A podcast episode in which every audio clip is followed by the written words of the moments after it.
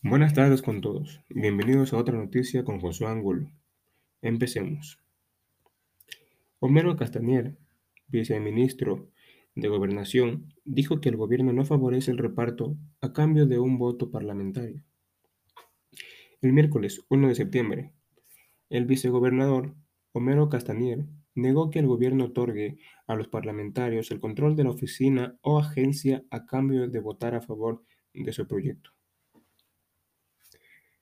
Un comunicado oficial fue emitido días después de que se publicaran algunas de las discusiones, diciendo que los legisladores y concejales a veces están en la posición de colocar parientes o administrar instituciones públicas a cambio de su dinero. El gobierno ha anunciado que presentará al Parlamento en los próximos días proyectos que requieran un apoyo mayoritario esquivo como la abolición de los mostradores de transporte de drogas, la reforma laboral y otras iniciativas.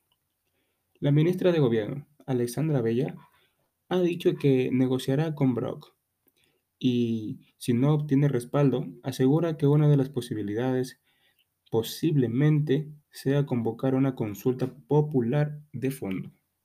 Muchas gracias.